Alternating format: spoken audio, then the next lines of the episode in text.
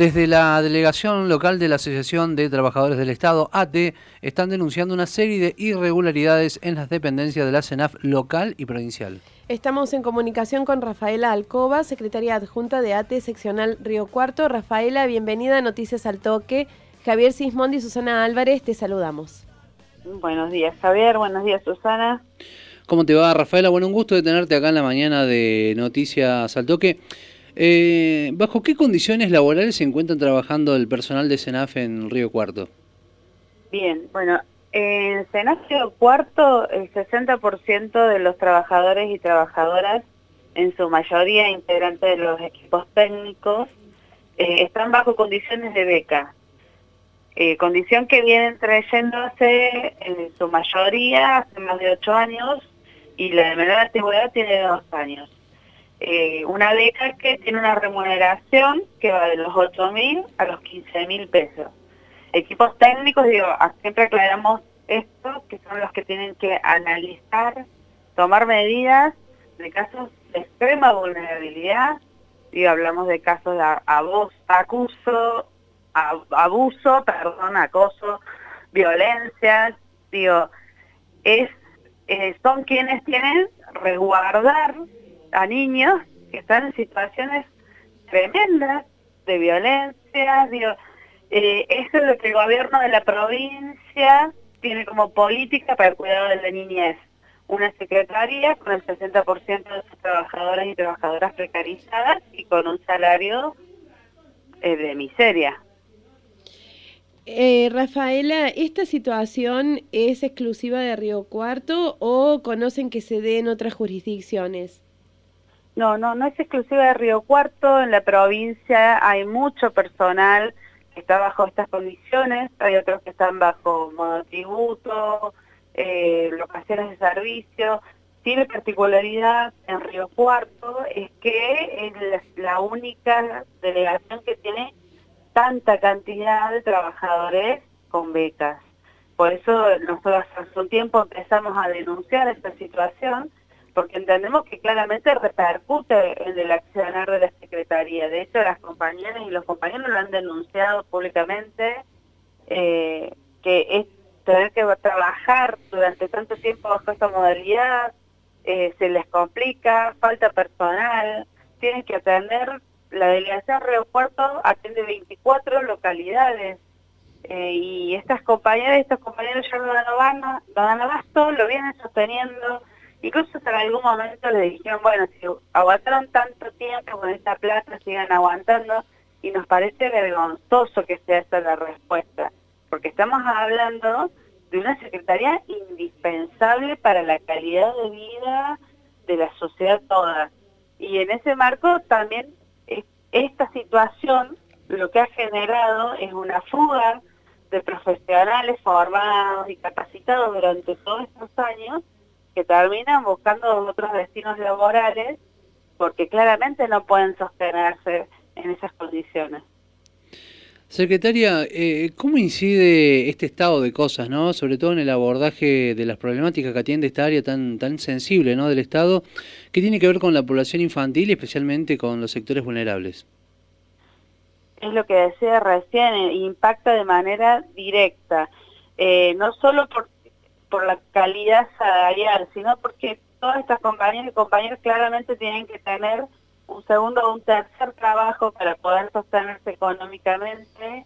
Eh, esto que te decía, la fuga de personal que se va retirando, eh, y sobre todo esta fuga de personal, ¿qué es lo que genera? Cada expediente, que la verdad a nosotros nos resulta medio chocante hablar de expediente porque un expediente lleva un nombre un apellido de una persona que está atravesando situaciones terribles, eh, tiene que pasar de mano en mano cuando los, profesionales se van porque no se les reconoce laboralmente, eh, tiene que arrancar de cero la cuestión de criterios y de análisis. Entonces, bueno, hay una cierta eh, demanda de la población hacia la atención de esta Secretaría y claramente estas situaciones repercuten de manera directa si el gobierno de la provincia no tiene claridad a la hora de sostener una secretaría puertas adentro con sus trabajadores y trabajadoras eh, con estabilidad laboral, reconocidos. Eh, es imposible que eso hacia afuera se exprese de otra manera. Rafael, además de la denuncia pública que están haciendo, ¿han iniciado o van a iniciar algún otro tipo de medidas para lograr respuesta ante este estado de cosas? Nosotros ya hemos estado en tres instancias de diálogo, en tres audiencias institucionales con representantes del SENAF, una con la delegada local, Estela Larrarte, dos con representantes provinciales, que es Luis Gerchanov, que es el coordinador general de la SENAF a nivel provincial, y Federico Robledo, que es el coordinador de recursos humanos. Esas tres instancias que iniciamos desde marzo a esta época, la única respuesta que recibimos fue que se nos pedía tener paciencia, eh, que estaban trabajando en una agenda para, para poder dar respuesta a los reclamos que presentábamos, pero que no podían dar especificaciones de nada. Y la verdad que llegó un punto en que ya el diálogo se termina cuando no hay una propuesta o una resolución. Nosotros pedíamos principalmente dos cosas, la estabilidad laboral y una recomposición salarial digna.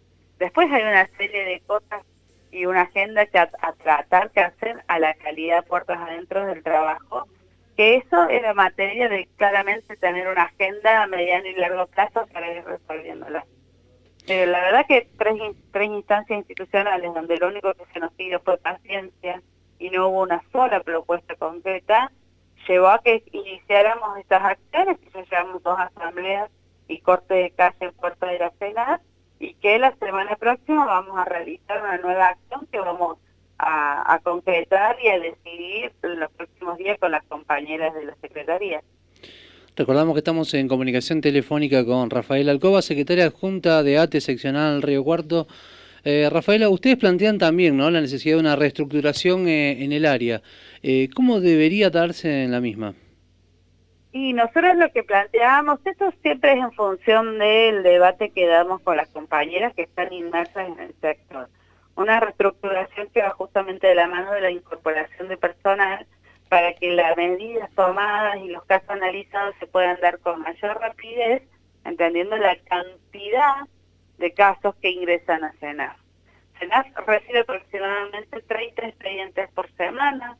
Esto no lo decimos nosotros, lo dijo y lo avaló eh, Mariano Correa, el juez de niñez, adolescencia y familia de Río Cuarto, donde salió a respaldar el reclamo porque justamente la, muchas veces las demoras que se dan en analizar los casos, en tomar medidas, en intervenir, es porque el personal no da abasto, porque el personal está realizando tareas de 24 localidades, son dos equipos técnicos, que son los compañeros y los compañeros que estamos haciendo este reclamo, que no dan abasto y no, por muchas veces los tiempos terminan extendiéndose por ese motivo. Mm, por estos días la CENAF de Río Cuarto está cerrada en la atención al público por casos de COVID en su personal. Por un lado, ¿cómo tiene que hacer la gente? O sea, ¿hay alguna opción para la gente que necesita atención en este tiempo? Y si se podría haber evitado esta situación. Eh, no, eso se vio hace un tiempo atrás. Hoy la CENAF está, está abierto, está atendiendo eh, de manera normal. Los trabajadores eh, y las trabajadoras están realizando el trabajo modo burbuja como corresponde, pero CENAF está abierta y está funcionando normalmente. Rafaela Alcoba, secretaria adjunta de ATE Seccional Río Cuarto, te agradecemos esta participación acá en la mañana de Noticias al Toque. Muchas gracias a ustedes por el espacio.